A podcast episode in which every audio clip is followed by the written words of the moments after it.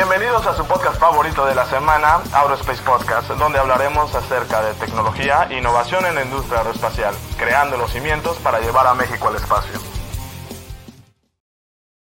¿Qué tal a todos? Muy buenas tardes a toda la comunidad Aerospace. Mi nombre es Edric Uribe, soy ingeniero aeroespacial, visionario y emprendedor por parte de la Universidad Autónoma de Baja California. Formo parte de un grupo de profesionistas fundadores de Aerospace, liderando los más increíbles proyectos que llevarán a México al espacio.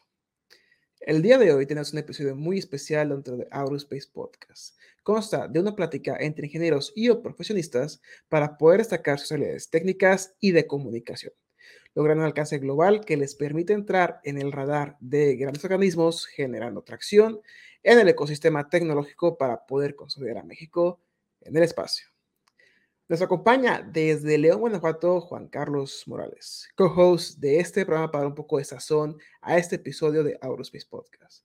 Es ingeniero mecatrónico por parte del Tecnológico de Monterrey, apasionado por la robótica y los negocios. Mi querísimo Juan Carlos Morales, después de varios episodios de ausencia, ¿cómo te encuentras el día de hoy? Yo, yo muy bien, yo siempre estoy muy, muy, muy emocionado, me divierte estar aquí platicando, ¿no?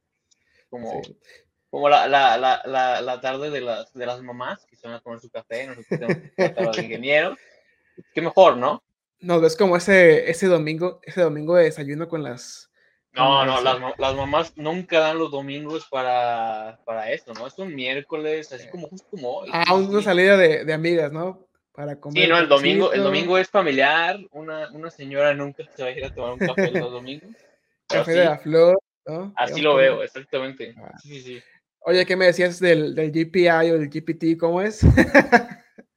Chat GPT, pues no sé, eh, eh, pues yo, yo, veo que tú eres muy entusiasta en inteligencia artificial y por eso yo pensé que ya tenías que todo súper automatizado y que nada más trabajabas, le ponías, hola, el día de hoy, ChatGPT, ya te lo sacaba todo, pero veo que Oye, la, la, verdad, yo pensé que era puro, pues, eh, como, como dicen, el tren del mame de, de Facebook este, puedo dar la oportunidad. Espero que sí nos ayude para varias cosas. Es una página web, es una aplicación. Este, cómo funciona para toda la gente que ya sabe, pero menos, menos yo, Juan Carlos. No, pues es, todo un ecosistema, vaya, es, de OpenAI. no sé si has visto que Microsoft lo quiere comprar y que Elon Musk lo creó. Es toda una, una novela pero bueno, es uso directo de inteligencia artificial, tienen varias, varias este, pues, herramientas. DALI, ¿has usado DALI también? ¿O no has usado? DALI. No, fíjate que no. Eh, DALI es, una de ellas, ChatGPT, y pues bueno, son, el DALI es de que crea imágenes, o sea, te lo puedes decir, créame. Ah, he visto eh, las fotos que emperadores de México por estados, ¿no? Baja California, eh, eh, Sonora y Sinaloa, y salen como, como las cosas más emblemáticas y lo transforman como en animales emblemáticos de, del estado. O sea, tú, le puedes, poner lo que quieras, o le puedes poner de que Belinda abrazándome y te pone algo parecido por ahí, ¿sabes? es, algo muy... Oye, pero ¿escribes o subes imágenes o cómo funciona? Eh, Dalí escribes imágenes, subes imágenes, este, son prompts, esto, o sea, el, escribir se llama prompts y la inteligencia lo lee y hace las cosas. Yo sé que tú y yo hablamos el mismo idioma, prompts, todo eso es muy, muy, similar, pero, pero bueno, o sea, este, el chat GPT la verdad es otra cosa porque es el más inteligente de los asistentes de chat. o sea, es lo más, o sea, Siri es, es, un juguete, es, como el juguete que le picabas así de el teléfono de Barney y, el niño decía que me siento como el teléfono. No, no, no, es otra cosa.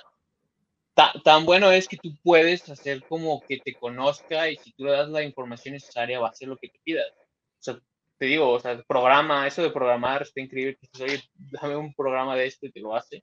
Claro, tiene errores, pero bueno, es lo de hoy. Me imagino que ya la segunda versión pues va a ser mucho, mucho mejor. Deja de probarlo a ver qué tal. Yo creo que sí me va a gustar mucho y la verdad no quiero como enviciarme y hacer un poquito más flojo, pero, pero bueno. No, no, pero no, es que no, es flojo, a ver, a ver, a ver. La, tecnología nos ayuda para tener más tiempo de recreación y poder hacer más cosas, ¿no? Steve Jobs lo decía, ¿no? Yo quiero, mi visión es que todas las personas tengan una computadora en sus casas para que tengan más tiempo de recreación con sus familias y demás, lo está cumpliendo, pero pues también nos sentenció con, con el iPhone y nos quita la recreación para vendernos, ¿no? El mismo héroe villano, Steve Jobs. Pero, pues sí, o sea, si, si tu trabajo te toma hacer este podcast, te toma una hora a la semana y por hacer eso toma media hora, ya puedes ponerle a, otras cosas. Nice. Voy, a ver cómo podemos automatizarlo, ¿va? Pues, no, es automatización, pero es un, es un, asistente. O sea, la verdad, puedes preguntarle hasta, no sé, lo que quieras, de medicina, o sea, es, muy, muy importante. Vamos a darle la oportunidad. Ahora sí, en el podcast número 105 tenemos aquí a David Alonso López Rivas José. Es un estudiante de Ingeniería Aeronáutica en la Universidad Aeronáutica en Querétaro, especializado en Ingeniería Electrónica y con un técnico super... No, sí me lo hace viejo, Carlos, y con un técnico superior universitario en Ingeniería Aeronáutica. O sea, sí se, sí se lee así como tal. Dejar cómo, no, pues pregúntale aquí a David, pregúntale a David si se lee así, ¿no? Sí, sí, sí, claro. Bueno, en la de Ingeniería Electrónica puede ser Ah, Mira, ya vi, ya vi la parte que no es perfecta como tal. Ok. Mira, voy a, voy a leer, eh, perdón, no sé si voy a cortar esto al final de cuentas porque la idea es subirlo a cual como queda, pero voy a intentar recortarlo. Este, voy a leerlo directamente del correo, David, ¿te parece? Y ahí sí, me... No, disculpa, pero voy a leerlo directamente del correo. Este, creo que a cortarlo porque sí, ya hablamos bastante. ahora sí tenemos en el podcast número 105 este, a David Alonso López Rivas José, estudiante de Ingeniería Aeronáutica, específicamente de la Ingeniería Electrónica de la Universidad Aeronáutica en Querétaro. Técnico superior universitario en Ingeniería Aeronáutica en el área de aviónica, desarrollador de software y software embebido eh, como tal ROS, PX4, ArduPilot y Linux.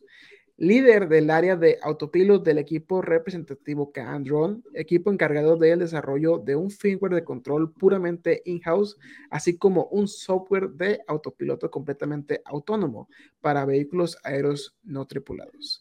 Para todos ustedes, en el podcast número 105, David López Rivas. David, ¿cómo estás? ¿Qué tal? Buenas noches. ¿Cómo estás, Cedric? ¿Cómo estás, Juan Carlos? Aquí. Bien, muy bien. Fíjate que sí, me, ahí te disculpa, la verdad que sí me confundí un poquito con el nombre. Ah, ya leyéndolo te das cuenta que son casi los cinco nombres, como que sí, tu cabeza no está como tan acostumbrada de, pues de leerlos, vaya. Entonces, sí, como que sí te saca de onda cuando estás leyendo algo y dices, ah, caray, pues sí está bien o no, pero, pero ¿cómo estás, David? Cuéntanos, ¿cómo, cómo te encuentras el, en tu podcast 105? ¿Emocionado? ¿Nervioso? Para toda la gente, ¿qué, qué sientes, David? Perfecto. Este, antes que nada, feliz año a todos y pues muchas gracias por la oportunidad. Eh, pues me, encuentro, sí, emocionado por estar aquí en este foro y pues poder expresar un poco de lo que sé, de lo que he hecho y pues nada, he visto que del lado en el que yo estoy trabajando pues no se había hablado y me gustaría compartir un poco de lo que, de lo que me dedico y de lo que estoy estudiando y pues me aporte un poco a la, a la industria aeroespacial. Claro que sí, muy bien. Pues para no perder la costumbre aquí en el programa del podcast Aerospace y el 105 no va a ser la excepción. Juan Carlos, te cedemos la palabra con la primera pregunta. Juan Carlos, adelante. Sí, claro, no sé, pues sí, yo, bueno, creo que no, o sea, tu semblanza era mucho más grande y mostraste mucho más de lo que pues, pudimos decir en tres líneas entonces, este, no sé, ¿qué es lo que haces hoy en día, no? Antes de, preguntar tu historia y demás, ¿qué es lo que haces hoy, no? ¿En qué estás pensando y qué es lo que estás trabajando hoy? Claro que sí, claro que sí, Juan Carlos. Eh, pues mira, yo soy actualmente estudiante de Ingeniería Electrónica y Control de Sistemas de Aeronaves de la UNAC. Eh, es, puedo decir que es como una subespecialización de la misma ingeniería aeronáutica, pero enfocado a todo lo relacionado con eh, el control eh, sistemas embebidos y pues la electrónica y aviónica de lo que vendría siendo aviones, vehículos no tripulados y eh, vehículos espaciales. Dado que pues, estamos en un sector aeroespacial, pues básicamente los fundamentos son los mismos y pues eh, la interpolación hacia diferentes áreas pues es lo que cambia realmente. Pero pues partimos de una misma, de un mismo tronco, ¿no? Actualmente me estoy dedicando a lo que a lo que es eh, pues el desarrollo de software embebido, específicamente de un autopilot de vehículos aéreos no tripulados, específicamente de cuadrotores o drones multirotor, que son pues prácticamente los drones que conocemos tú y yo de día a día. Bueno, no tanto del día a día, pero sí una aproximación a lo que vendría siendo pues un, un multirotor tradicional. Lo que estamos haciendo es pues tratar de dotarlo de cierta autonomía y por así decirlo inteligencia mediante diversos algoritmos y software para poder eh, ya sea primero meterlo en competencias y posteriormente eh, que haga tareas ya en la vida real, ¿no? Tareas multipropósito, como viene siendo delivery, eh, búsqueda y rescate, tracking, incluso hasta defensa, ¿no? Incluso hasta claro. Oye, y, estuve, veo que usas Ardupilot, no sé si fue por, por gusto propio y demás, pero ya sabes que fueron creadas por Jordi Muñoz hace como 10 años. Eh, el gran mexicano de Tijuana, pero ¿por qué sigues utilizando Pilot? Porque según yo ya no han actualizado su, pues nada, ¿no? O sea, está el proyecto muy completo, pero no está actualizado como hacia, pues vaya, no está optimizado con cosas novedosas, ¿no? Bien lo, lo decíamos con ChatGPT y demás, ¿no? Claro, claro. Fíjate que la historia es muy curiosa porque se dice por ahí en, en la industria, entre tras los pasillos, que, bueno, este gran hombre eh, fue un pionero en, cuanto al desarrollo y eh, no me atrevo, no me, no me, no temo equivocarme en decir que, pues, sin él, creo que, pues, por lo menos de este lado del mundo no se estaría desarrollando lo que estamos haciendo. Eh, sí, efectivamente lo desarrolló hace prácticamente como 15 años ya. se dice por ahí de que los mismos chinos, los, cuando también se estaba fundando DJI, sacaron mucho de, ajá, de esa IP, de esa propiedad intelectual. Eh, también tiene mucho que ver porque... Eh, ajá, bueno, lo, hizo, lo hizo open source, ¿no? Lo hizo open source, ¿no? Se dice, ¿no? Pero pues eh, de ahí pues fue como el code base para mucho de lo que se hizo en DJI y ya después de ahí DJI pues ya hizo lo suyo y pues 3D Robotics falló. Lo que quedó, quedó mucho, te digo, lo del code base, quedó, quedaron muchas librerías, quedó como tal la plataforma, tanto el microcontrolador como pues el stack. Bueno, en este caso se llamamos stacks como si fuera un stack de, por ejemplo, el full stack de web development, pues, pues el backend, el frontend pues un middle Aquí también estamos hablando de un, stack. Eh, en la parte más superior pues estaría pues todo lo que el, el cliente o el consumidor ve, generalmente pues la interfaz, una estación terrena, eh, un middle stack que vendría siendo pues cómo se conectan ¿no? las APIs y los protocolos de conexión, y el más bajo nivel, que es como lo comparable al backend, que vendría siendo pues el firmware y como tal la plataforma, en este caso es Pilot, y justamente lo estamos utilizando más que nada, yo, yo ya empecé con eso, estaba desde la preparatoria, em, porque pues sí, es, es, abierto, es gratuito y los componentes que se necesitan para correrlo y hacer volar un, un dron es relativamente barato. Pero eh, justo como tú dices, eh, en algunas plataformas, bueno, en algunas tarjetas ya no tiene soporte, como es la, la primerita que fue la APM, la ArduPilot, ah, ah, no me acuerdo muy bien del, de la sigla, pero ArduPilot Flight Control, algo así. Y se puede decir que esa, esa, esa tarjeta, la APM, está basada en un Arduino, y de ahí el nombre de ArduPilot también. Entonces, pues, fueron las primeras y de ahí, eh, pues bueno, se fue escalando hasta Pixhawk, después de Pixhawk se, se bifurca y se hace parte de la Drone Code Foundation, que es como un brazo de la Linux Foundation, y ya de ahí, se, en vez de hacerse open source, se hace open platform.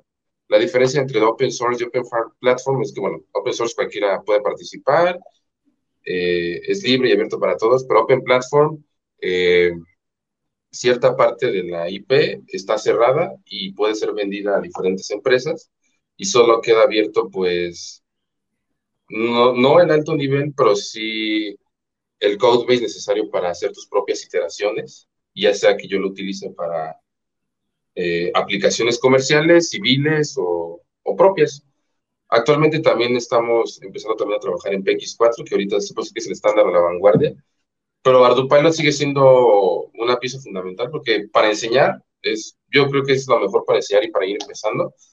En muchos bootcamps o cursos eh, se utiliza, en foros todavía se sigue utilizando y todavía sigue teniendo soporte para, para las tarjetas más nuevas. Entonces, de hecho, bueno, quien cortó el soporte para las tarjetas más viejas y las tarjetas más nuevas todavía siguen teniendo soporte. Se puede decir que todavía sigue siendo como una batalla entre Arduino Pilot y, y PX4. Lo, lo padre de Arduino Pilot es que no solo soporta drones, sino también soporta UAVs, bueno, UAVs ya la fija, eh, rovers terrenales eh, y pequeños eh, pues, robotcitos, ¿no?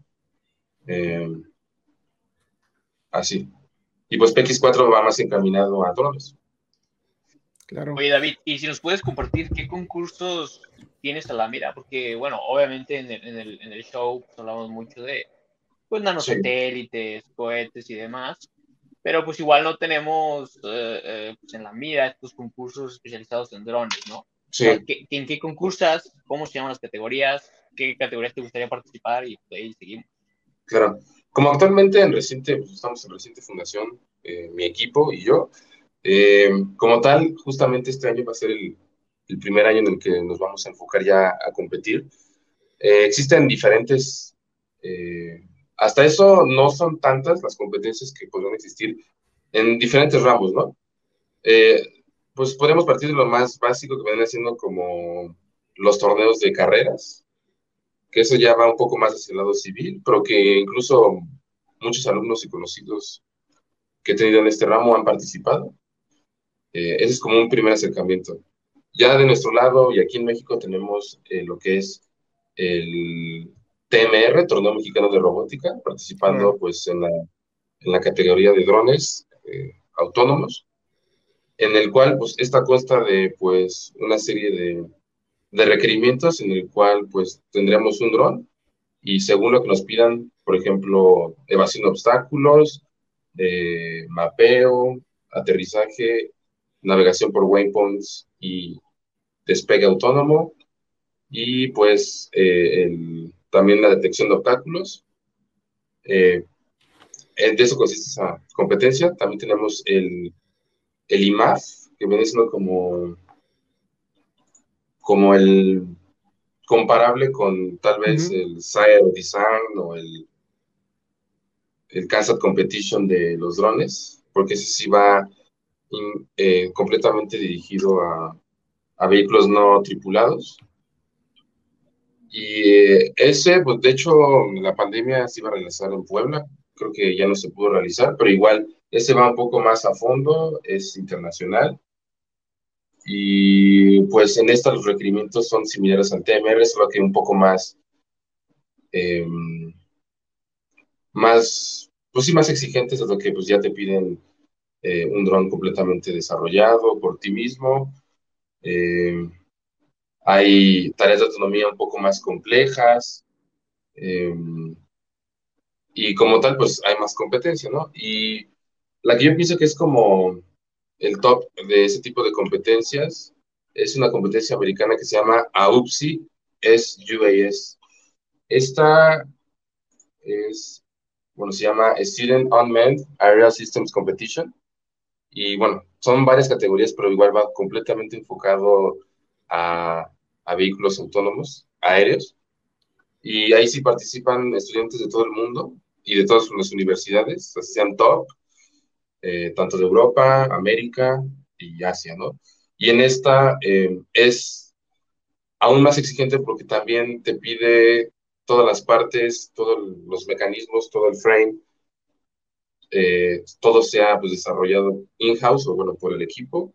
Em, igual con, al igual que los algoritmos, el firmware y tanto el firmware de bajo nivel y el software de autopilot también requiere que sea totalmente desarrollado por el equipo y con no bueno no puedes agarrar ningún codebase sino que tiene que ser completamente desarrollado por el equipo y tiene que ser completamente autónomo. Aquí difieren en varias categorías porque puedes participar en en ala fija y ala rotativa y hay otra categoría incluso en la que pues, se mezclan los dos y con que se con, con, que se cumplan las tareas de autonomía, con eso es suficiente, pero también son, son, son exigentes dado que hablamos de vuelo autónomo eh, ya sea afuera, mediante ayuda de GPS, y adentro, pues valiéndose únicamente de los sensores y del algoritmo. Eh, evasión de obstáculos, em, luego está detección de objetos, clasificación y localización, que es vendría siendo como algo más eh, orientado, por ejemplo, a, lo que sea una tarea de defensa, de búsqueda y rescate. Y obviamente todo eso lo debe hacer autónomamente. Y delivery. Y eh, igual, de, la misma manera, debe ser completamente autónomo. son las competencias Oye, este, fíjate que está muy interesante. Yo, la verdad, creo que en la universidad por ahí nos, nos pusieron un proyecto de hacer un dron no directamente la universidad, sino este, como unos inversionistas. Yo en aquel momento no tenía ni los conocimientos ni actuales ni antes de cómo hacer un dron. Y me llamaría un poquito la atención en caso de haber, digamos, tomado el reto, cuáles hubieran sido los, las cosas más difíciles de desarrollar un dron desde que empiezas hasta que terminas. O sea, ¿qué es lo más complicado que se te ha dado a ti el poder aprender o el poder desarrollar eh, en la parte de los drones, David?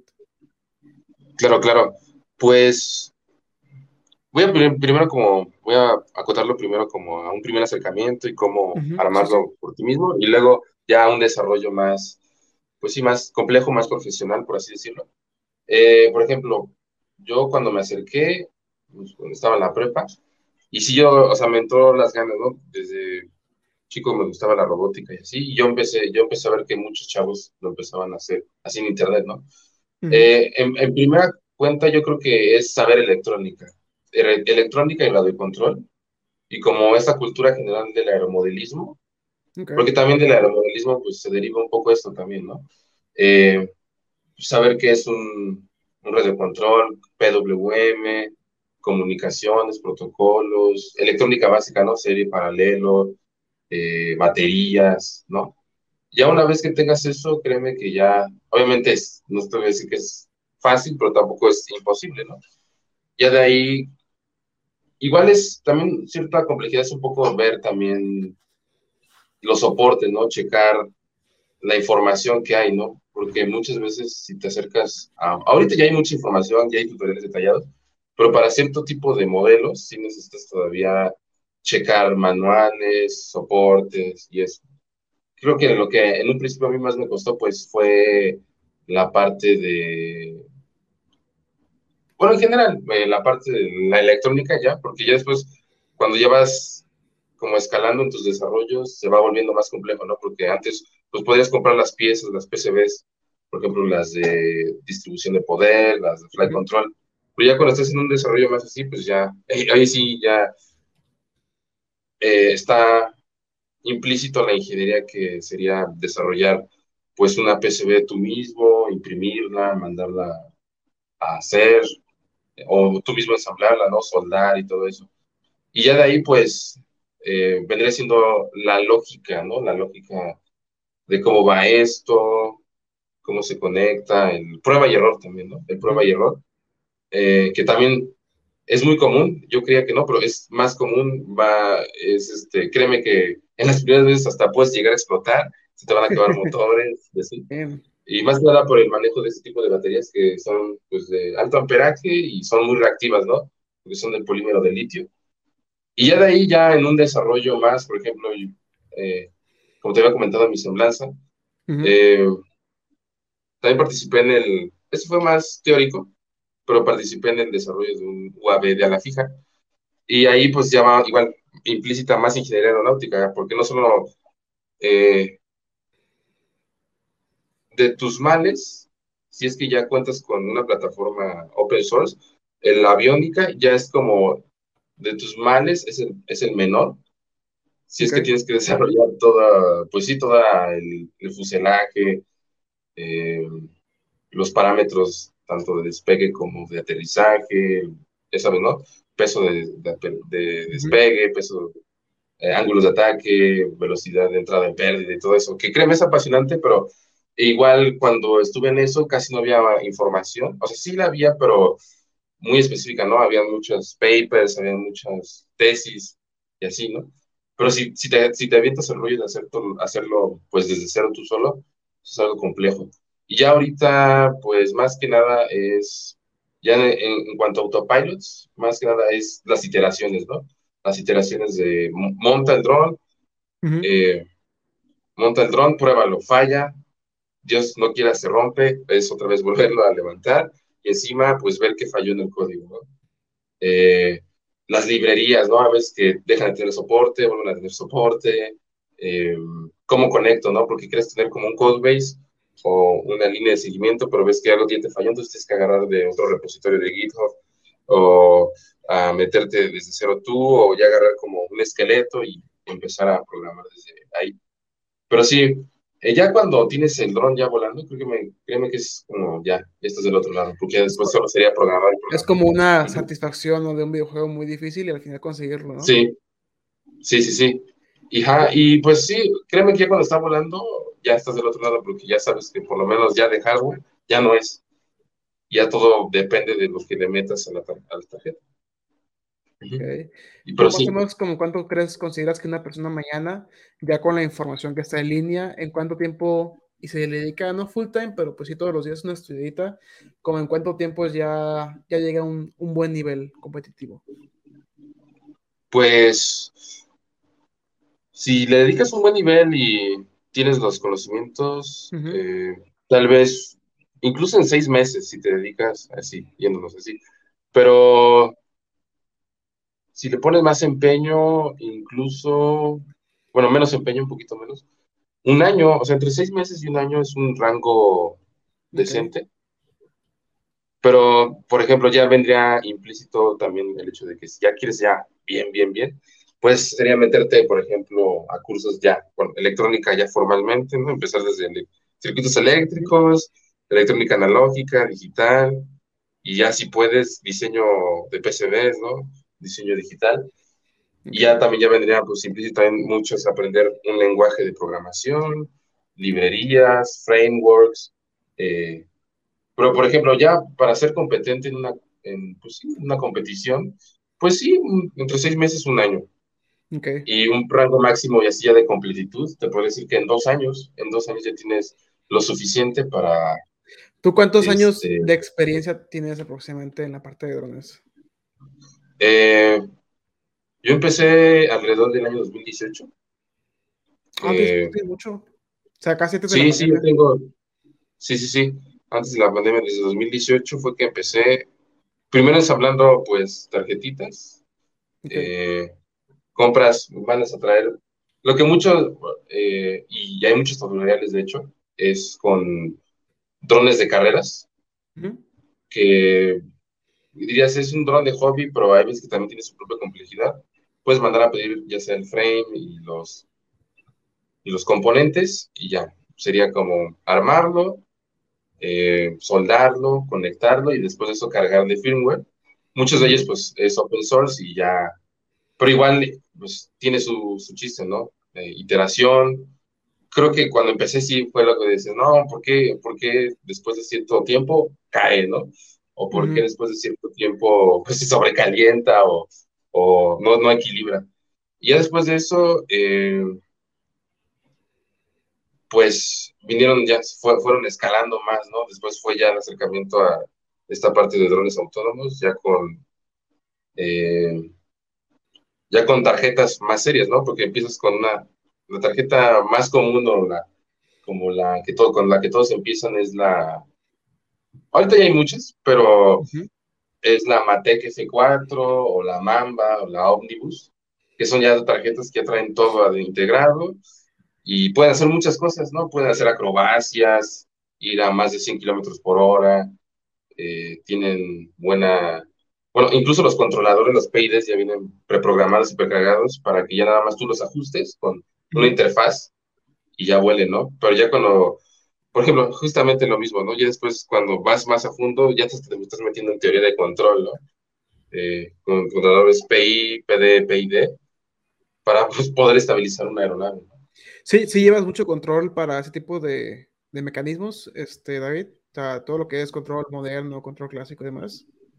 Sí, o sea, lo podría, lo podríamos, para estabilizar un dron en un firmware normal, pues podría llevar pues sí, control clásico, no podía contar el control clásico y pues sí, solo sería un PID, un PID porque pues eh, no sé si has hecho o no, si estás familiarizado con el problema del péndulo y el motor. Y ya ah, después pues, pues, vi, vi, varias cosas en la universidad, sinceramente es una materia que, que, reprobé y que pasé después de proceso. No, no es lo mío tanto, este, tengo como ese eh, sentimiento de agridulce porque me gustaría aprender más, pero a la vez como que eh, me da, ese sí me da un poquito de miedo para, para serte franco. no, pero Edric, te está diciendo que si viste el proyecto del péndulo, no te está diciendo que si lo armaste. Es, eh, es, el, es el, el, péndulo, es el que, perdón si mi ignorancia, pero es el que pones y como que se balancea automáticamente. Sí, sí, justamente. Okay. Pues prácticamente es eso, pero ya itera, bueno, ya tienes la ayuda de más control, de más motores, y ya lo único que te encargarías, pues en el firmware sería de pues cómo vas, cómo vas equilibrando eso, ¿no? Cómo vas, cómo lee los, parámetros del PWM y de ahí los transfiero al, al S. Pero una vez que tengas como tu algoritmo de PID, lo puedes escalar a los cuatro motores, ya con eso. Obviamente ya vienen más cosas, ¿no? Si quieres que sea, eh, para que vuele estable, ¿no? Pero si ya quieres que sea reactivo al viento y se autocompense y todo eso, pues prácticamente, pues ahí sí necesitarías, es más complejo, ¿no? Y ahí necesitarías más, pero sí, sí hay, sí control, pero es más si te vas al bajo nivel, ¿no? Si quieres desde cero. Pero como te decía, muchos de esos firmwares vienen ya open source y lo único que tú jalas, bueno, lo jalas de un repositorio, lo subes a la tarjeta y el único que te, encargaría, te encargarías, pues, de el control inteligente y cómo hacer que piense, ¿no? Hacer que piense el dron sobre, bueno, generalmente ya en, drones autónomos tienes la, la, placa de vuelo y encima una computadora a bordo, que vendría siendo, pues, ya sea una Raspberry, una Jetson Nano, ya son capaces, pues, de hacer cálculos más complejos. Ya ves que NVIDIA está mucho en lo de IA, y justamente Jetson Nano, pues, es una buena aplicación para meter, pues, IA en tiempo real. Y decirle cómo, pues, a mí ese mismo algoritmo ya cómo trabajar con el bajo, bajo nivel ya no te encargas tanto del bajo nivel, sino que pues nada más te encargarías de la misma autonomía.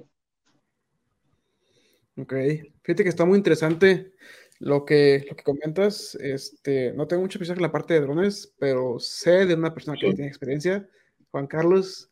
Oye, pero, también ocupas mucho dinero, ¿no? O sea, lo que nos comentas es, este, muy bonito, pero, o sea, si alguien se quiere meter incluso un racer completo, porque solamente es control, baterías, eh, si es Racer, pues vas a querer los, los goggles de transmisión y el puro drone, sí, te sale como, sí es un, es un hobby caro y además son proyectos caros, ¿no? sí, sí, sí. son de que cinco años y como mil dólares al año y cosas así, ¿no? ¿Oh, sí? ¿Mil, dólares al año gastarías? Es lo que justo lo que iba a preguntar, ¿cuánto te gastas en promedio por año, más o menos, en, en drones? Pues justamente Sí, justamente sí, sí, el sablazo viene ya después de que, pues, si eres, ¿no? Como el, primero eh, cuando vas empezando. Y sí, mm, bueno, por ejemplo, poniendo un ejemplo muy puntual, en drones de carreras, la verdad ahorita ya lo dejé un poco, pero en mis épocas, con 5 mil pesos ya tenías un kit, ¿no? Pero obviamente te faltaba... Su pues, control. Eh, los gogles, eh, las baterías, porque no con una la haces. Aquí sí, como en todo. Aquí como en todo, la energía siempre es lo más caro y el problema. Porque las baterías son, son buenas baterías, son de alto amperaje, pero duran a veces muy poco. Y no las hacen ni siquiera en Estados Unidos, son siempre chinas. Entonces, eh, traerlas es un, es un dolor de cabeza. Y son, si a la compras aquí son carísimas, las venden al doble. Y pues sí, eh, al principio, cuando empecé, supongamos que me gasté como unos los cuatro mil pesos, ya con un Razer, unos chiquitos, pero ya cuando empecé al año siguiente, que fue cuando ya más serio, que fue también en mi primer año de la eh, sí habrá sido alrededor de unos 10 mil pesos, 10, 12 mil pesos, contando pues motores, frame, tarjetas, baterías, control, eh, otro frame que compré porque uno se me rompió, eh, motores extra, propelas, eh, ¿no? Porque cada, cada, motor y cada configuración, pues necesitas una propela diferente, ¿no? eh, el cargador de la batería, dónde debes guardar las baterías, porque como son muy reactivas, si está muy mucho tiempo a, la intemperie se puede inflar, puede auto, eh, bueno, entrar en autocombustión, si las descargas mucho si las sobrecargas mucho, el cargador igual tiene que ser como un cargador balanceador. Eh, y sí, ya después de ahí, ahorita con el equipo, ya supongamos que ya después, después de eso al año me estuve gastando pues, unos 5 mil pesos. Okay. Eh, y ahorita en el equipo, pues, si corriera por mí sí sería un buen dinero, pero gracias a, pues, a los patrocinios, a, a, a, los apoyos tanto de la universidad como, pues sí, de los patrocinadores, eh, pues sí se ha ido subsanando, pero sí, ahorita que ya va escalando, pues sí, se puede decir que son los mil dólares. El año pasado, incluso un poco más de los mil dólares, sí, porque son frames más grandes, en el que trabajamos el año pasado, que creo que también te mencioné que es de heavy lifting, pues es un exarotor y se utilizaban baterías más grandes. Eh, como usamos Pixoc el, y por la crisis de los semiconductores, eh, pues, todo, pues toda la plataformilla, pues de que estaba antes como en dos mil pesos, ahora está en cinco mil pesos, contando pues, los sensores inerciales, la telemetría, eh, los displays de estado y la misma placa. más aparte, ¿no? Motores, las placas de distribución y baterías. Las baterías son, son aquí el coco de, del asunto.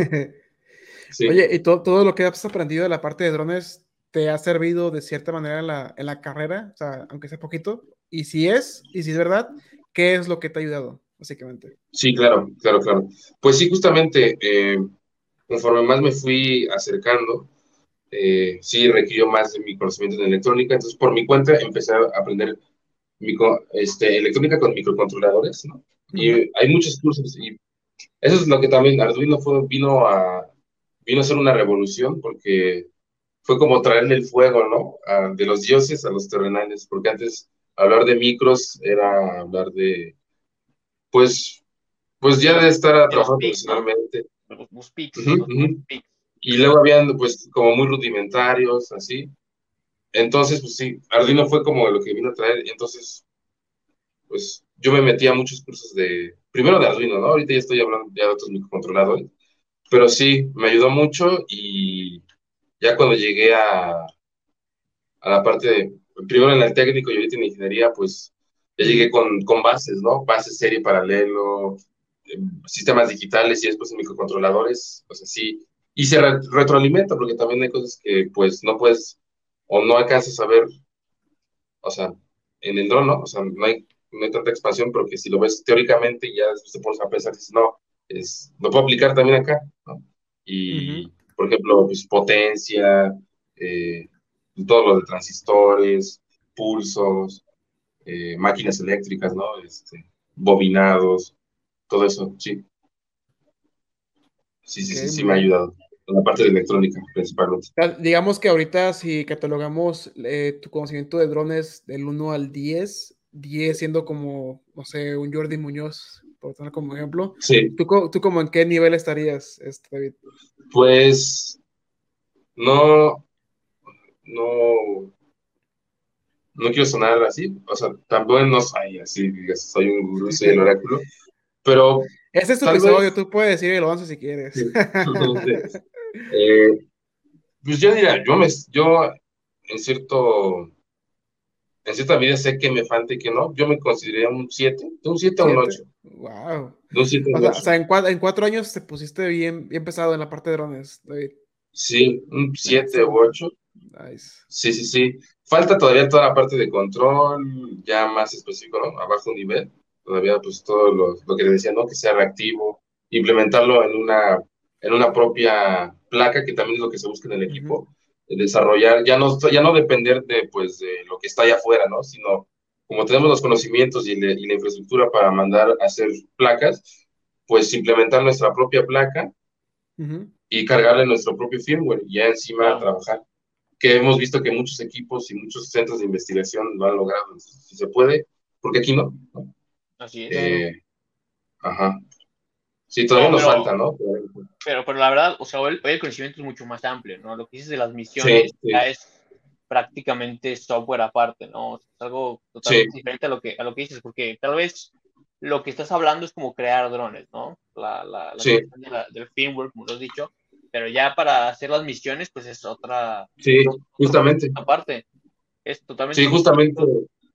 Y, y, y sí, ahí nada más, Edric, para, para que sepas, Jordi Muñoz hizo los primeros drones con los controles de Wii. Entonces, sí. para que veas que es el nivel 10, porque a lo mejor tú pensabas que, no sé qué pensabas que era el nivel 10, no, pero él creó el, el segundo historia. Ajá. Sí. Con los controles de Wii hizo un dron. O sea, sin, internet, o sea, había Google, pero obviamente nadie, no, no había como lo que hay. O sea, o sea, que o sea, sí, literal, literal, Jordi sí fue como pionero en, su, en el propio conocimiento de los drones. lo, lo, dijimos, lo, dijimos, aquí y lo volvimos a repetir. Los chinos le copiaron. Pero fue porque él dijo, lo voy a hacer open source. A ver, o sea, él ya tiene helicópteros, mansiones, lo que sea, no le fue mal pero pudo haber sido mejor si hizo lo, lo hizo, ¿sabes? Claro. O sea, a veces piloto, ese es piloto de helicópteros, ¿eh? Sí, sí, sí. Nice. Pero Justamente. Bueno, sí. sí, Por favor. No, o sea, hacer, hacer, un dron, hacer un dron con los giroscopios del control de Wii está, o sea, para que veas nada más, ¿no? Que aquí tú estás comprando uno que ya está optimizado para eso. Claro. Y como dice David, son, a veces son giroscopio con un montón de cosas que ya están hechas, ya nada más, pues si lo conectas y puedes ir conectando, pero él lo creó así que lo agarró y, ¿sabes? O sea, lo rompió y hizo algo. literal. Está no padre. pues, sí, muy, muy padre, la verdad. Por eso fue antes, antes, antes, de Jordi había drones. sí, los, los de ala, ala, delta, pues, pero drones, cuadricópteros. Sí, los de cuatro hélices. ¿Eran, ¿Eran proyectos de defensa o eran de, pues, de empresas privadas? Wow, o sea... Sí, es que Se, se, juntaron muchas cosas al mismo tiempo, ¿no? O sea, pasó muy, muy, muy parecido fue con las impresoras 3D, igual fue un bonito que, que, dijo, no, pues va a ser una, y se juntaron muchas cosas porque varios desarrollos tecnológicos llegaron al punto de, como dicen, ¿no? Bajó el fuego a los, el fuego de los dioses al pueblo, y se juntó muchas cosas. O sea, es, como cuando, digamos, eh, siempre he preguntado, oye, ¿cómo, ¿cómo en 100 años vamos a estar avanzados? Y pues es, es, cierto, o sea, llegamos a un punto en el cual, eh, digamos, las personas actuales llegan a un conocimiento, ese conocimiento lo optimizan, lo, lo, van caminando y lo pasan a la siguiente generación. Y si te das cuenta, la generación que sigue ya, entre comillas, empieza desde ese punto de partida, porque imagínate, no sé si la gente del futuro va a ser más inteligente o por el simple hecho de que haya más información de respaldo, sepan cómo resolver problemas mejor. No sé si, si realmente nuestra capacidad de, este, de solucionar problemas aumenta o es porque la información ya está libre o, o somos más inteligentes en el futuro. No sé cómo, cómo ustedes piensan en esa parte. O sea, cómo es que eh, en el futuro la tecnología va a ir avanzando más rápido y así exponencialmente. No sé si mi comentario tenga un poquito de sentido, chicos. No, o sea, simplemente hay herramientas más accesibles. Eso es lo que va a pasar y okay. pasando.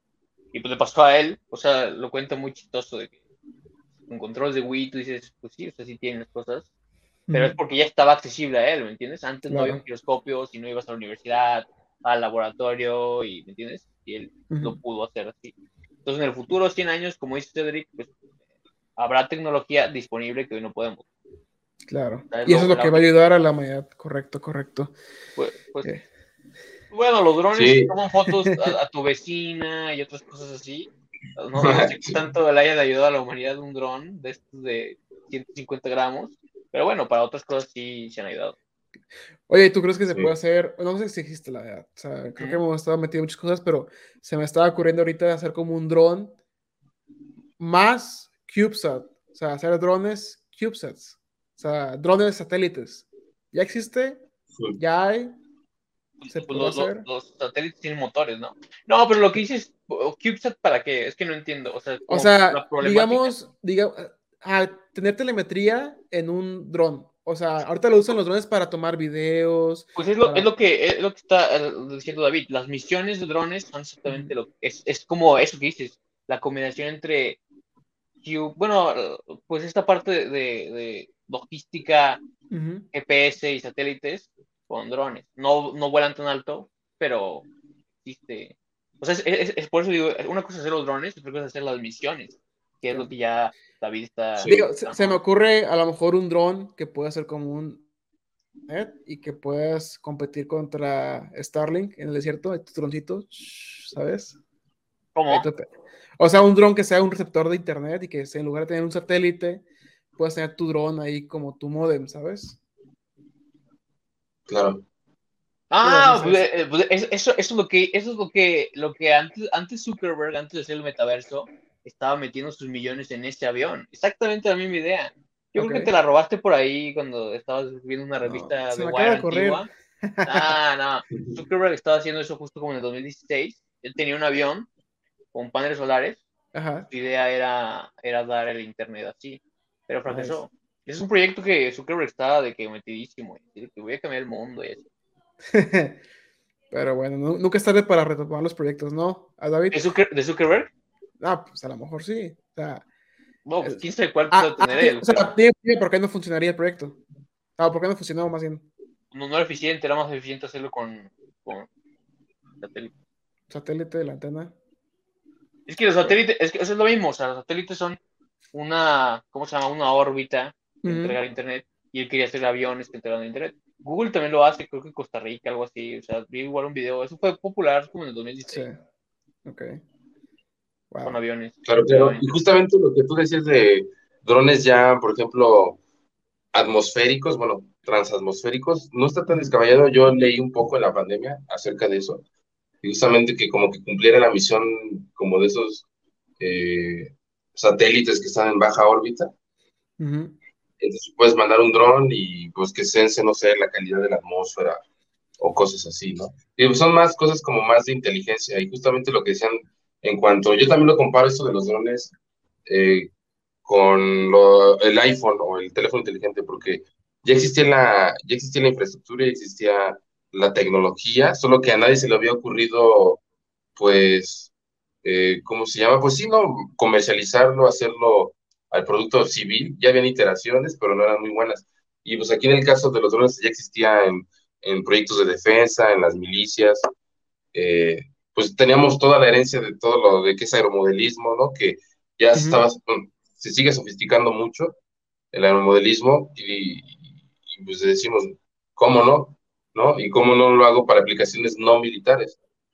Si, si nos ponemos a ver, son componentes y, pues sí, ¿no? Y infraestructura que eh, podemos encontrar en cualquier aparato, ¿no? En, un control de Wii, en un celular y pues, ¿por qué no llevarlo a las masas, no? Y eso fue como la gran... Y de ahí ya se vino, pues, toda la parte de China, toda la parte de Estados Unidos, eh, y pues sí, eh, llegamos hasta ahora. Nice. Me, encanta este tipo de historias porque, porque me, me doy cuenta a través de esos episodios que vienen muchos mexicanos detrás de nosotros que traen grupos académicos que están superando ahora sí que conocimientos, expectativas y demás entonces, creo que la nueva generación de ingenieros va a traer un, un buen background. De alguna manera, a ti te, te, te, dio como ese empujoncito de la pandemia, David, para estudiar más en casa o para desarrollarte o para saber qué hacer. O sea, la pandemia, de cierto, de cierto punto, ¿crees que te impulsó para, para hacer este proyecto o crees que ya fue desde antes? Claro, bueno, yo esta pasión pues ya la traía desde antes un poco, pero sí, justamente como dices, la pandemia sí nos hizo a darnos cuenta de muchas cosas. O sea, Fue, fue, un buen catalizador. Yo lo llamo como un catalizador porque, inclusive aquí Aurospace también nació o se retomó algo así también. Sí, sí, sí, fue un buen catalizador y eh, justamente yo, bueno, yo estaba más enfocado, o sea, sí me gustaba y sabía electrónica y todo, pero yo estaba más enfocado en, en más en la parte aeronáutica, bueno, sí, siendo aeronáutica, ¿no? Pero más aerodinámica, más estructural, ¿no? Hasta que me di cuenta de que dije, no, pues, o sea, sí debo de saberlo esto, pero ¿de qué sirve si no sé las entrañas, ¿no? La verdadera, las verdaderas, eh, como dicen, nuts and bolts, los, los verdaderos mecanismos de cómo funciona, ¿no? Entonces, y te das cuenta que ya todo se está automatizando, todo va para allá, ¿no? Y saber, saber eso siento que es, es trascendente y, y muy valuable sí es este, o sea, sí, así como, como dirías, em, si sabes aerodinámica, sabes diseñar un avión, ¿no? Si sabes termodinámica, sabes diseñar un motor. Si sabes electrónica y, control, sabes hacer un dron, un dron. Claro. No, pero yo no creo que lo, lo, que has hecho está mal, o sea, creo que está muy bien que quieras empezar de cero, ¿no? Porque si aprendes es lo más importante. Puedes simplemente comprar las cosas y hacer las aplicaciones prácticas, pero pues siempre te pierdes, como dices, ¿no? De, del origen, ¿no? O sea, sí, y justamente como tú decías, justamente como tú decías, aparte, es un mundo, tanto la parte, pues, de estructural y de diseño, ¿no? Otro, es otro mundo, todo lo de bajo nivel, firmware, hardware, y eh, es otro mundo todo lo de software, autonomía, eh, pues todo ya lo vendría siendo IA, ¿no? Y escalarlo hasta IA y redes neuronales y machine learning y deep learning. Y, Por ejemplo, eh, justamente mucha de esta tecnología se comparte con pues, lo que se está haciendo con Tesla, ¿no? De, igual deep learning y que sea autónomo. Se, como que se retroalimentan entre estos dos campos y justamente es lo que se busca, ¿no? Que al final este dron sea como un Tesla volador por así decirlo. Eh, y eh, pues sí, justamente mucho de esto, ¿no? Ya irte muy a fondo en lo que es redes neuronales, entrenamiento profundo, deep learning, computer vision, justamente me faltó mencionar. Eh, parte crítica de esto, pues es también tener una, para hacerlo, dotarlo más de inteligencia, es dotarlo de sensores que, pues sí, son de última generación, por ejemplo, sensores LiDAR, y, y, cámaras capaces de, pues, bueno, no la cámara, sino la cámara y con eso ser capaces de, mediante computer vision, pues dotarlo de ojos, ¿no? Claro. Y, de, y de percepción con el LiDAR. Claro, pero ¿Cuál, crees que sea, una última pregunta ahorita en parte para pasarle a Juan Carlos, cuál, e, eventualmente pues hubo una evolución del dron, ¿no? Sí. ¿Tú cuál crees que va a ser la siguiente, o sea, en cuanto al diseño? O sea, ahorita tenemos los que son, ¿cómo llaman los cópteros o cosas? ¿Cuál, ¿Cuál va a ser la, como el, el siguiente nivel? O sea, con, con pequeñas este, toberas o algo así, el droncito con, o elevación magnética. Eh, ¿Cómo va a ser el siguiente dron? ¿Cómo te lo imaginas, David? Sí, yo pienso que va muy relacionado a lo primero, así como dices, eficientar, ya ves, como volví a decir, la energía en todos los campos de la tecnología, la energía es como lo más importante y lo más crucial. Pienso que eh, va a ser en cuanto, como tú dices, estructural y aerodinámicamente, pienso que va a ser como más optimizado a, a, a la eficiencia en cuanto con menos, bueno, aquí en en los motores eléctricos de los drones, pues entre más rotes la pala, más empuje te va a, generar, ¿no? Pero eh, en eso va implícito el gasto que genera el motor y el ruido que hace, ¿no? Sí. Aquí pues sería como eficientar tanto la aerodinámica de esto, ya sea haciendo tanto palas más eficientes, que con menos esfuerzo jalen más aire y tener más empuje y levantamiento, y al mismo tiempo también que sean menos ruidosos. No sé si has visto este nuevo es nuevo, unos, en un laboratorio del MIT se, se logró hacer una pala toroidal, o una pala o un toroidal, eh, que hace menos ruido y es más eficiente. O bueno, no, no tan eficiente, pero hace menos ruido y es igual de eficiente que una pala tradicional, a la mitad del ruido. Eh, y es igual, puedes eh, incidirla, bueno, tiltearla para que pueda igual generar lo mismo que una pala tradicional, es en el aspecto aerodinámico. Volviendo a tomar el aspecto aerodinámico, un, profesor que también me alentó mucho en esto, en la UNAC, ya, ya no está, de hecho es un exalumno del Poli, eh, un saludo si está por ahí el, si ve esto, el, ingeniero René. Claro. René. Este, él está trabajando y él, pues digo, en el siguiente, no solo en, vehículos no tripulados, sino también en, en, aerodinámica, en aerodinámica para aeronaves, el efecto Magnus no sé si estén familiarizados, es pues, en vez de utilizar pues perfiles, eh, pues curvos o cóncavos, o ¿cómo se dice? Pues perfiles con camber, ¿no? Como conocemos todos. Al igual las palas tienen cierto camber o cierta, pues sí, perfil ala. Eh, el efecto Magnus lo que dice es de que teniendo un elemento eh, redondo, si lo giras a velocidad suficiente se genera una diferencia de presiones y eso hará que pues, genere un lift o un levantamiento. El ejemplo más clásico es el de que avientan, giran, se ponen a girar un balón de básquet. Eh, ah, o sea, sea, como así, ¿no? Ajá, se va así. Otro, otra parte del efecto Magnus es justamente en el fútbol el efecto que si le das comba, el mismo efecto va a hacer que, que trace una, una dirección y se levante, ¿no? Okay. Eh, ya en, en, aeronáutica ya han habido, de hecho hay un UAV de ala fija, el cual lo que hace es este pues en vez de tener un ala tradicional, el ala son dos rodillos, los cuales los giras eh, lo suficiente para que genere levantamiento. Y ya después, con cierto, pues sí, cierta ingeniería, puedes tiltear ese rodillo y, y hacer que vuele.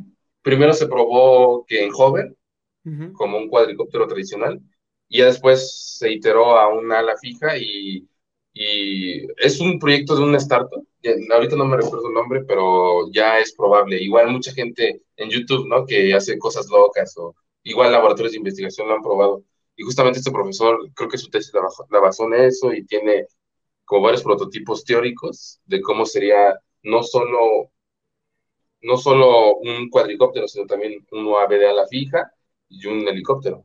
Eso en el parte de la aerodinámica y pues lo más aeronáutico posible, ¿no? De estructural. En el parte energético también ya se está a la hibridación, dado que eh, la tanto en, en, ala fija como en ala rotativa, eh, el problema de energía, ¿no? Si en cuadricópteros casi no hay, eh, bueno, no se puede usar otra energía que no sea la eléctrica. Pero eso deviene en poco tiempo de vuelo, ¿no? incluso hasta los drones más comerciales, media hora, 40 minutos, ya me estoy yendo ya el top ahorita, ¿no? El top. Porque generalmente siempre necesitas los juegos de baterías, planear bien tus tiempos de vuelo. Pero ya a donde se está yendo y también muchas empresas están yendo es a la hibridación, ya sea con, pues, como es un motor eléctrico, a, a final de cuentas también es un generador eléctrico, ¿no? Eh, justamente con esa pues energía parásita que se que se deriva de ahí, pues retroalimentar ya sea un acumulador e incluso también eh, meter un pequeño motor de combustión que me hace cargar un acumulador o una batería. Y eso ha sido probado en que genera mucho más este, tiempo de autonomía, ya hablando el orden de más de una hora incluso. Y ya también la autonomía, ¿no? Que de hecho, el récord de, de los drones de gasolina son 10 horas y 14 minutos. Sí. Y justamente también. Pero, pero sí, o sea, dejar en claro que eh, o sea, se ocupa el tiempo para las misiones, ¿no? Sí. y justamente también, no solo la autonomía de tiempo de vuelo, sino también la autonomía de rango de comunicación. El futuro también se está igual eh, saltando a lo que es 5G, eh, porque todavía en los drones que estamos utilizando, pues estamos usando 2.4 GHz, un, este, conexión de radiocontrol más, lo, lo, más común y que todavía se sigue usando incluso en, en cosas, aplicaciones militares, 2.4 GHz, y la vas, ya sea que con una antena tracker, la vas como repitiendo y haciendo que vaya más o con módulos que capten más señal. Obviamente necesitarás una, una estación terrena, un controlzote muy grande y una antenota muy grande en el drone pero ya después también vi iteraciones tanto de 4G como también ahorita 5G en cuanto a autonomía de comunicación, que ya te permite, ¿no? Que ya si te permite más allá de 15 kilómetros en un dron comercial slash civil, pues sí, ¿no? Porque también esa tecnología la tiene la defensa de Estados Unidos, pero pues son protocolos encriptados, es mm. tecnología satelital y pues que nadie sabe, ¿no? Y que de cierta manera sí trabaja porque puedes mandar de aquí un dron a Afganistán, pero ya en aplicaciones sí también es, una, es, una, es un reto.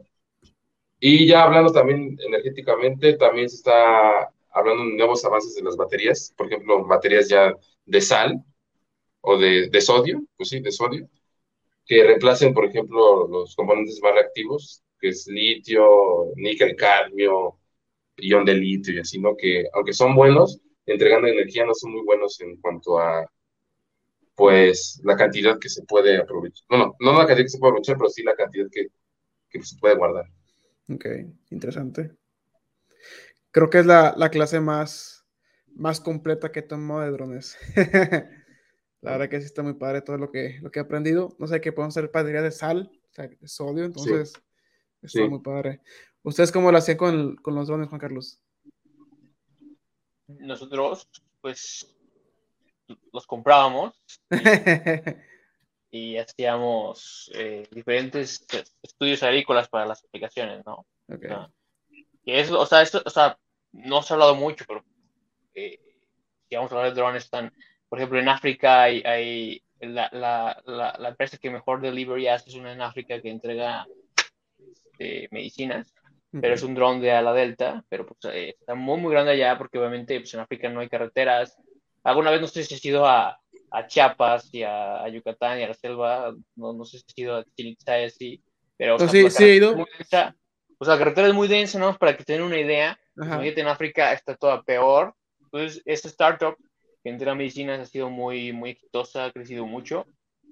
Entonces, pues las misiones es, es la otra parte que, que se ocupa, ¿no? Eh, cómo hacer el conteo de puntos, eh, recabar las fotografías, tener cierto tipo de aplicaciones, pues vaya más, más, más, sí, más lucrativas, ¿no? Actualmente están eh, en las granjas solares, hay drones uh -huh. con cámaras térmicas que analizan pues, dónde está más caliente el panel y si está más caliente es porque o está tapado o no está funcionando bien, entonces hacen el mapeo de toda la granja y pues mandan a alguien a limpiarlo en vez de que estén uno a uno checándolos, ¿no? Claro. Eh, hay mucho, mucho, mucho, mucha utilidad en esto de las misiones y la planeación, porque, pues sí, sobre todo en, en industrial, eh, va más allá que seguridad, pues. La, tener la vista aérea de ciertas cosas te da poder, ¿no? En Brasil, para reforestar la, la selva, igual. Y pues nosotros lo de agricultura lo que hacíamos pues era más que nada conteo de agaves y detectar algún tipo de problema. Uh -huh. Ok, wow, nice. ¿Te, ¿Te, gustaría aplicar tus conocimientos de drones en un trabajo futuro, David, una empresa? Y si es así, ¿qué empresa sería? Sí, claro, justamente. Aquí la cuestión es de que, bueno, volviendo un poco a lo que decía este Juan Carlos, sí, justamente también hay muchos avances, ¿no? Eh, la startup que decía era Zipline, igual le entregaba para cosas médicas, ¿no? Eh, eh, también eh, mucho a lo que viene siendo ya la calidad del aire, igual ya incluso puedes dotarlo de un aparato complejo, bueno, complejo que puede hacer como todo el proceso de censamiento, medición y, transmisión de datos, se lo montas a un dron y también lo puedes hacer. Okay. Eso, eso, es lo maravilloso, ¿no? Terminando en esa parte. Y ya volviendo con esto, pues sí, aquí lo más lastimoso es de que justamente, ¿no? Aquí, eh, incluso hay startups aquí en México, ¿no? Que se dedican al desarrollo de vehículos no tripulados, pero no es tanto como yo yo quisiera, o tú quisieras, o nosotros apasionados de esto quisiéramos. Por, por ejemplo, en otro país, ¿qué se te ocurre? Sí, claro, claro no, pero, que sí. ¿Por qué no? O bueno, sí, ¿qué se te ocurre?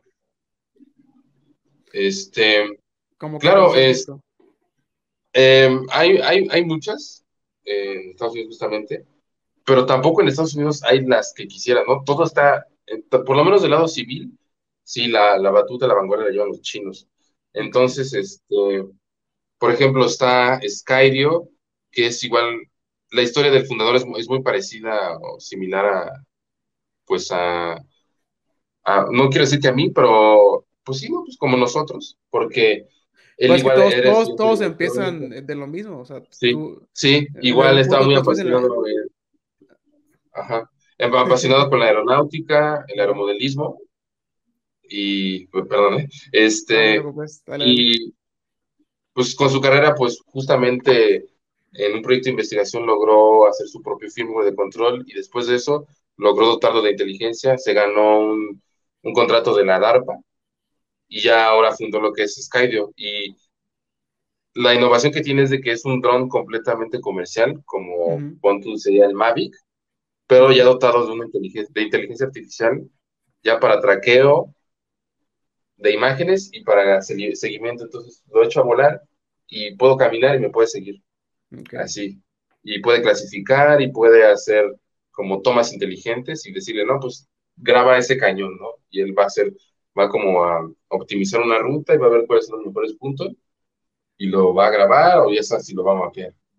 Esa es una, ¿no? También está esta empresa, eh, bueno, están, bueno, la, división de Amazon, la división de Google, está General Atomics, que es eh, la de los drones de defensa, ¿no? El MQ Reaper, el Global Hawk y todos esos. Okay. Eh, hay más empresas. Ah, hay otra que es como la de General, General Atomics, ahorita se me fue el nombre, pero también es similar. Eh, son vehículos no tripulados, tanto a la fija como a la rotativa, y son para diversos propósitos, tanto de búsqueda y rescate, como también vigilancia civil, ¿no? También para apoyo a las fuerzas civiles, ¿no? Policía y pues aplicaciones comerciales. Sí, pero también toda la vanguardia está en China, en, por lo menos en el área comercial. Ya. Muy bien. Pero entonces, más bien, ¿qué te gustaría? O sea, porque creo que dijiste pues, de todo, ¿no? Sí. O sea, hablaste de drogas comerciales, pues sí, no. militares. Si se puede, no, justamente, eh, pues aportar, ¿no? Trabajar en el extranjero, si se puede, ¿no? Y que, que tal vez no se le, yo, yo no le daría la oportunidad de poder emprender, ¿no? Obviamente, eh, empezar, ¿no? Algo nuevo, una nueva línea, una nueva innovación, ¿no? Tal vez masificar cierta aplicación o cierto dispositivo, que es lo que se busca, ¿no? Más que nada en Occidente, en Occidente, porque en Oriente, como están las cosas y todo eso, y con los nuevos bloqueos y todo eso, lo que requiere Occidente, tanto Europa como Estados Unidos, requieren de empresas que sean de aquí. Así, porque no hay como tal un referente. Y tal vez, ¿no? Este, masificar o, o aportar de esa parte, ¿no? Porque como tal no hay quien se le ponga a, DJI. Claro. En ese aspecto, a DJI. ¿Qué, ¿qué, hace, qué hace tan bueno DJI para que no tenga tanta competencia? Mucho, Yo creo que fue... dinero. sí. Claro. Esa parte no la capté, perdón. ¿Qué? Lo que dijeron, o sea, como que hablaban al mismo tiempo. Ah, no, pues tienen muchísimo dinero. Ya. sí, y justamente eh, yo le digo como el Apple de los drones, ¿no? De DJ supo ganar esa parte y que fue pionero en ya no solo comercializando, sino también el, las cámaras. O sea, ya no solo es una empresa de, drones, también ya se, ya se cámaras, ya las, las cámaras propiedad de, de DJI ya destronaron incluso a GoPro, ¿no? ¿En serio? A GoPro, sí, de hecho, sí. Entonces, creo que en esa parte, pero también dejó un hoyo muy grande, ¿no? No, no está cubriendo cosas como aplicaciones, por ejemplo, industriales, como vendría siendo mapeo o, por ejemplo, pues, también... Pues se dan con lo más comercial, lo que vende más, básicamente. Sí, pues no, no, o sea, también tiene buena, buena área en agricultura y para industrial. No, sí está muy completa. O sea, es un monopolio muy grande. Es un monopolio grande, es como Apple. Sí, o sea, y sí, sí, sí tiene en todo, pero bueno, lo que dice David también es real, ¿no? O sea, si quieres algo importante, pues el, el, ejército no te va a dejar, ¿no? Sobre todo en Europa y Estados Unidos. Como, sí.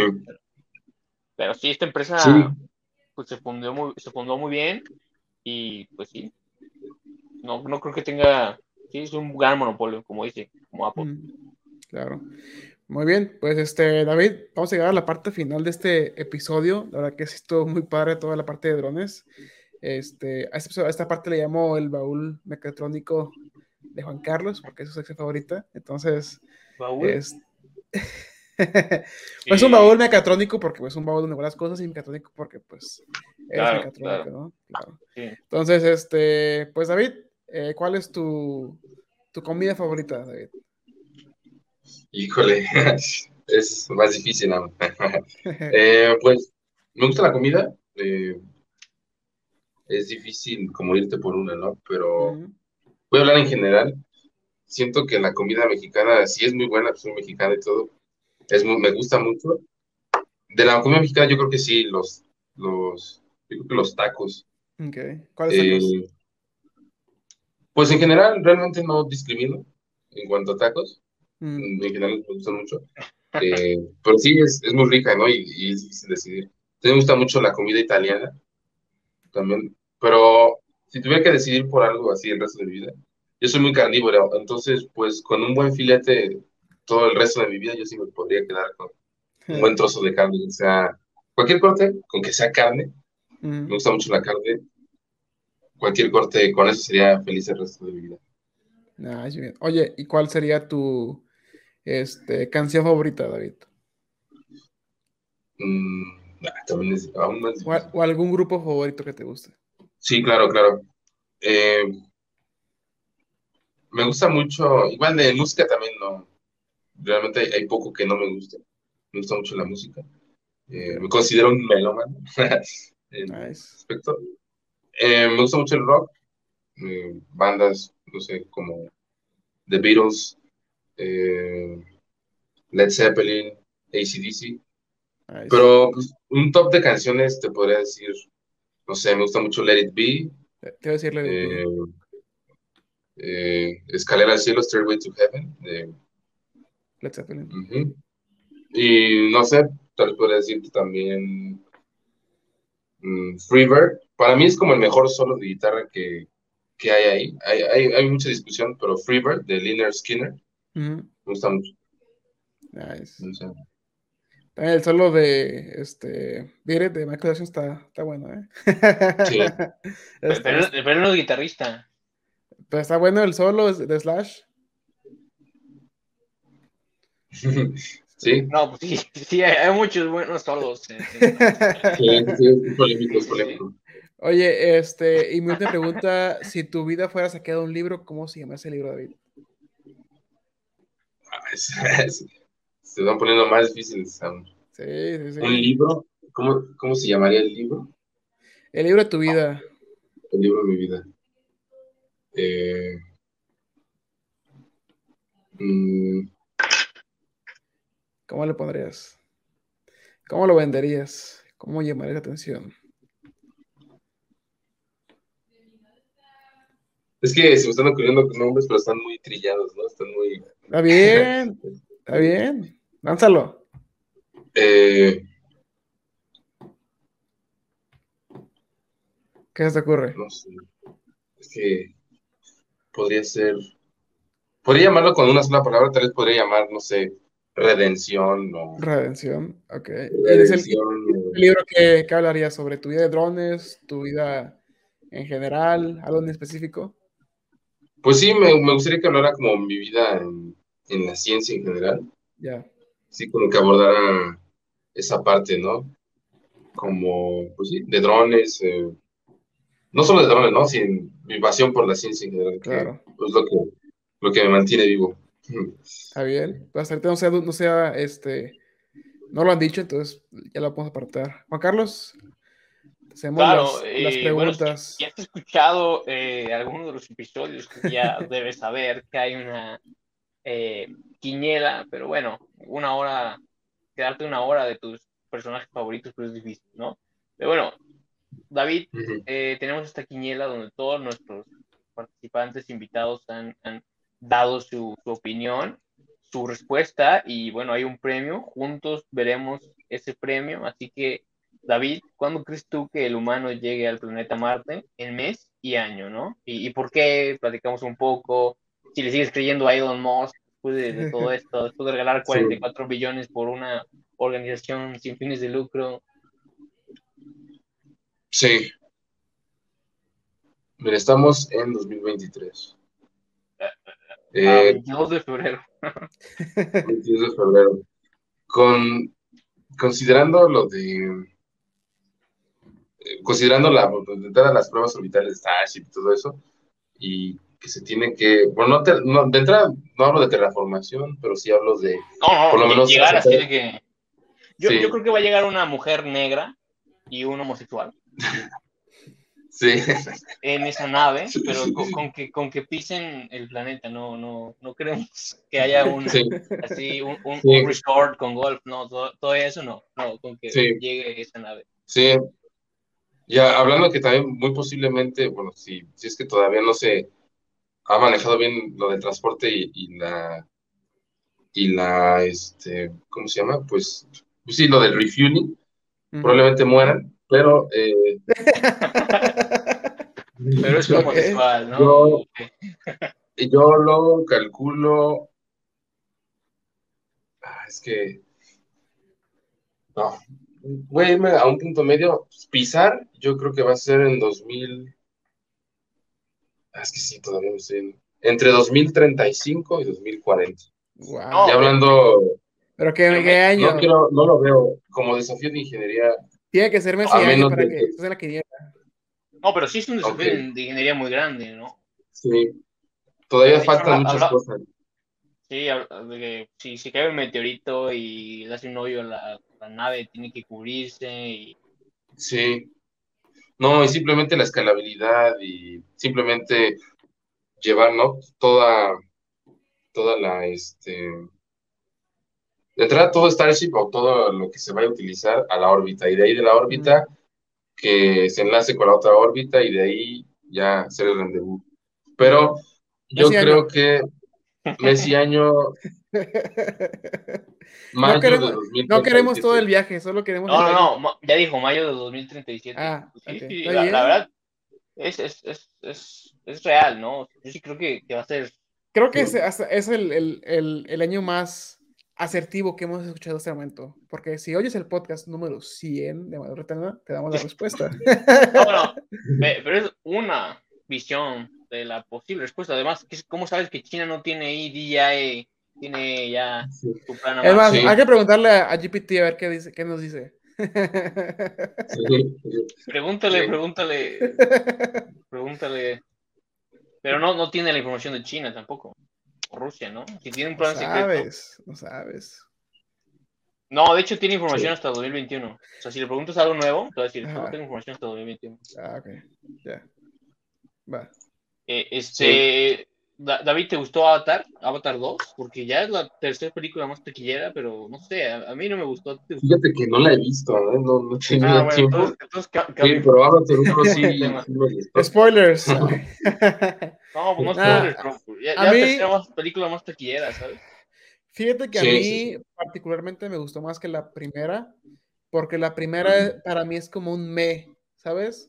Sé que, en su, e, sé que en su época era como que efectos y... Bueno, a ver, a ver, espera, David, ¿te, gusta el Avatar 1?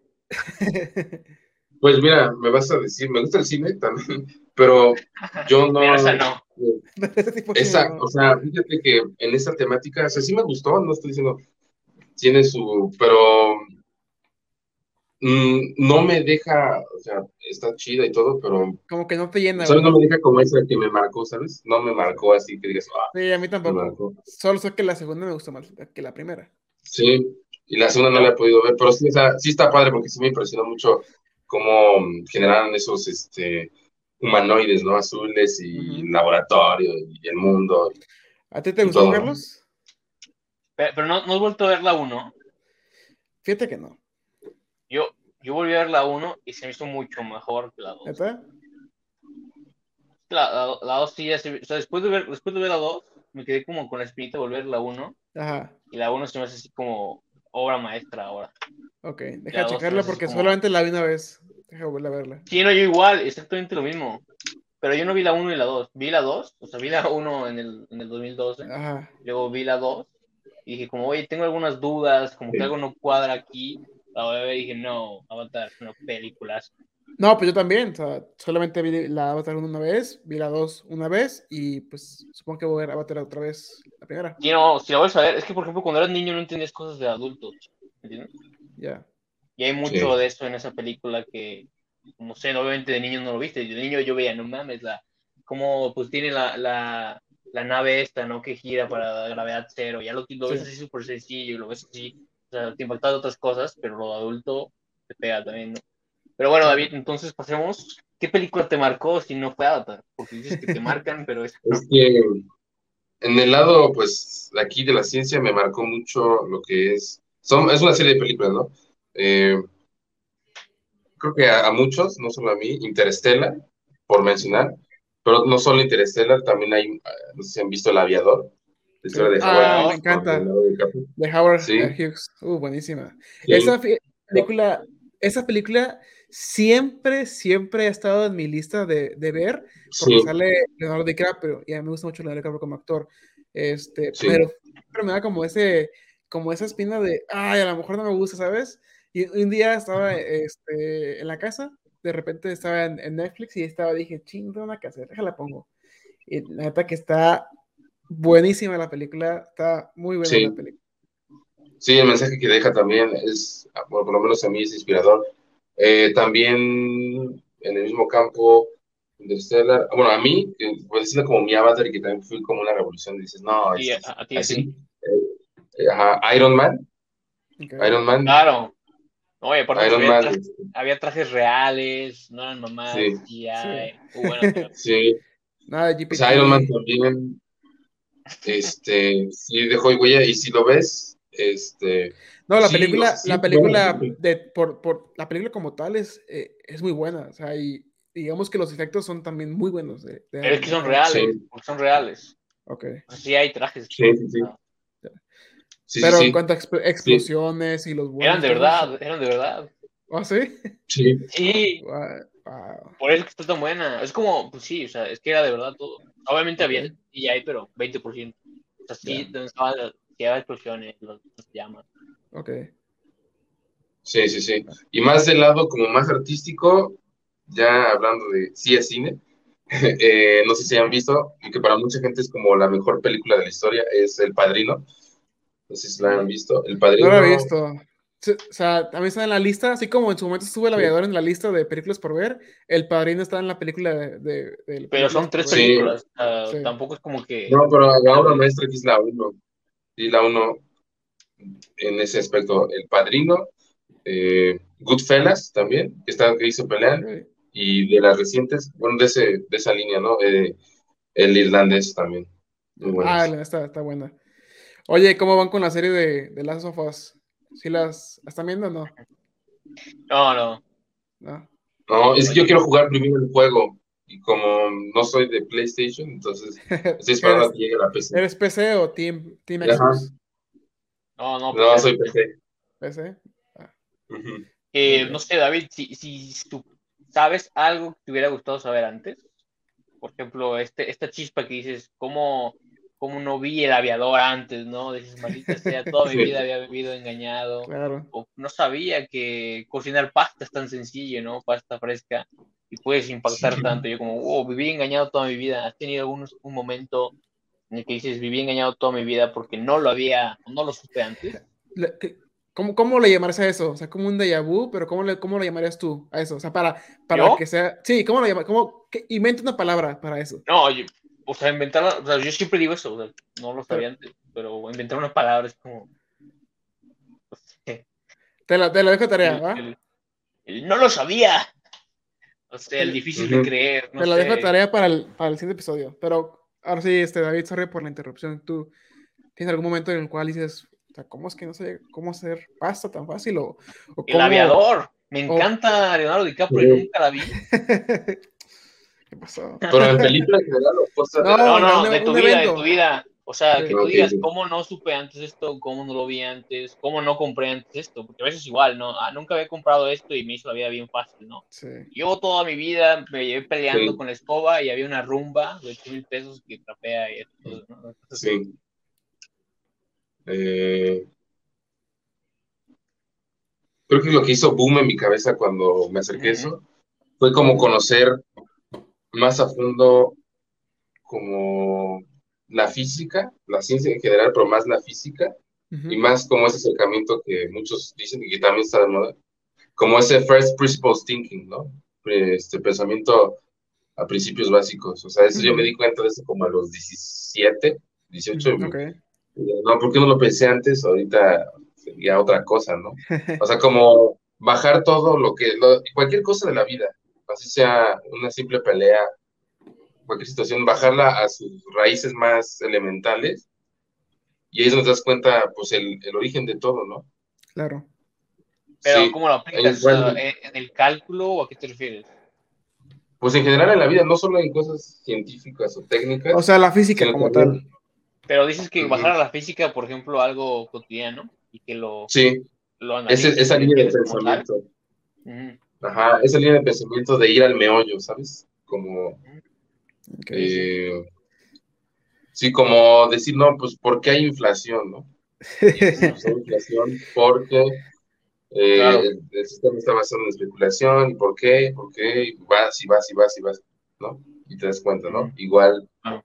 no sé, ¿por qué, por qué no cambia México, no? Porque ya te vas y vas y vas y ves no solo la historia, sino las causas y todo eso, ¿no?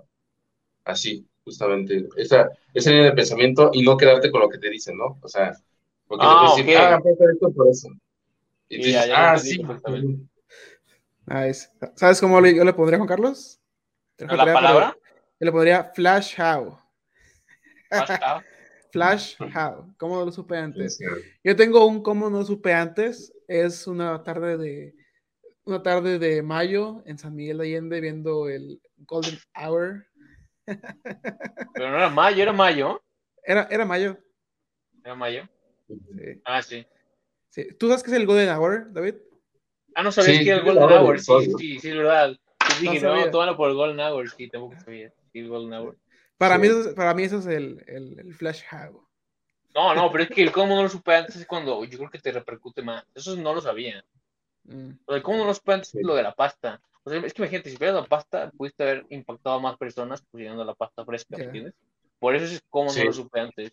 O sea, puedes no ver la película, pero eso sí es más como de bajo nivel. El cómo no lo supe antes, o sea, igual, no sé, si corrieras y nunca te compraste unos tenis para correr, dices, ¿cómo no me los compré antes? Ya, Es mucho más, un poco más arribita. ya. Es decir, que o Sí, sea, sí sí. cambia, cambia totalmente el cómo no lo supe antes. Sí, sí, Pero Sí, sí, sí. ya. O sea, sí es así como, wow, así de que toda mi vida viví así y no sabía. Eh, Es como lo de lo de McDonald's, que dicen que ¿para qué sirve esta cosa de, de vaso de McDonald's? Lo ves y como que te hace sentido. Algunos TikToks son falsos, así, pero es como, ah, bueno, las lavadoras, ¿no? ¿Cómo usar tu lavadora de verdad? Dices, oh, ¿Cómo no Ese- lo ese- supe antes? ese- bueno, Ah, Bueno, David. eh, Pues- eh, creo que tocamos todos los puntos. No sé si se te olvida alguno. Eh, no, todo muy bien. No, todo- parte, todo muy bien. un super Y- mega y- episodio de sí. drones. estuvo muy, muy interesante. La verdad, que bueno que lo puedas compartir y tienes este pedazo, ¿no? Para que la gente pueda escuchar lo que piensas de, de respectivamente esta área tecnológica. Sí. Oye, David, ¿y por qué medio te pudieran comunicarse contigo en caso que quieran trabajar con drones, consultarte? ¿Qué correo ¿Qué el página de la. web? o qué grupo académico? Claro, claro. Eh, pues pueden este, encontrarme, en- bueno, tengo mi GitHub. Eh, Nice. ahorita tenía unos proyectillos, pero los bajé. Pero eh, prontamente voy a estar subiendo. Eh, mi GitHub es github.com. Está bueno, ¿eh? Eh, pasar sí, GitHub. github- Ha- Habla, habla muy bien de ti. No, estamos hablando de github.com. tecnología, no, no, no estamos en el bar. Que pasa en Instagram. Sí. Eh, github.com diagonal davdevi. Bueno, davdev.ai. Ok. Ajá. Y también, pues, está mi, mi Twitter también. Está Nice. arroba I'm David Alonso. Y, y ya, no, pues las otras te puedo decir, no, pero pues no estoy en un bar, no estoy ligando, entonces. Sí, sí, ¿qué, qué te pasa, Edric? muy bien. No, este, también está mi, bueno, el, mi equipo en el que estoy participando es, Claro. bueno, ya nos cambiamos de nombre, ya no somos Candron, ahora somos Droncast, Ok. Broncast. no sé, ujú, sí, Nice. CAF de KAB, y también, pues, eh, ahí se lo pueden encontrar como, como Así es como Uber, en- como Ubercaf al principio. sí, pero en vez de C es con K, porque significa, Ah, creo que ok. significa abeja en maya o no sé dónde. Ya. Eh, yo no puse nombre, pero sí, este, eh, eh, sí, todas sus redes están, tienen Facebook, Instagram, Twitter, Droncast, y pues mi email, mi email es este, mi email institucional, 6446 arroba soyunacmx, Ok. que me pueden encontrar por ahí. Y pues ya, ya si alguien le interesa, si alguien que esté oyendo en el futuro o en el presente y le interesa el trabajo, pues me puede contactar por ahí y podemos dar seguimiento y pues... El tiempo relativo, ¿no? sí. No, claro, claro. Igual hoy, hoy en día se ocupan tirar drones chinos, digo, balones o globos chinos, pues, con un dron se puede tirar. Sí, sí, con drones. Sí, en vez de usar una aeronave de millones de dólares. Excelente. Pues Juan Carlos, ¿cómo cerramos hoy el podcast número 105 con David Alonso López Rivas, José? Pues con la palabra know-how, o cómo dijiste que se llama? El flash, flash, flash how. Sí, y pues emocionados por el futuro y poco a poco llegará, ¿no? El presente. Claro. Bueno, David, pues ha sido todo por mi parte. Espero que te hayas divertido, que pasado un buen rato aquí en el podcast. A toda la gente que nos escucha, por favor, denle like, denle compartir para que el logaritmo de Facebook, de YouTube, de Spotify, de Anchor o de todas las plataformas de distribución auditiva y visual nos puedan sintonizar en el pasado, presente y futuro. David, ha sido un gusto, ¿mande? Juan Carlos. en ChatGPT, ¿no? Chat y que hacen ChatGPT este, para todos sus es una payasada, no de la universidad. Pero bueno, David, un gustazo. Estamos en contacto. Gracias por tu tiempo, por todo lo que has apoyado aquí en la contribución del nuevo conocimiento para todos los escuchas de este podcast 105. Y pues estamos en contacto, David. Hasta la próxima. Muchas gracias. Gracias por la oportunidad. Bye. Gracias por escucharnos. Si te gustó este episodio, compártelo y síguenos en redes sociales. Nos escuchamos en el siguiente episodio de Outer Space Podcast.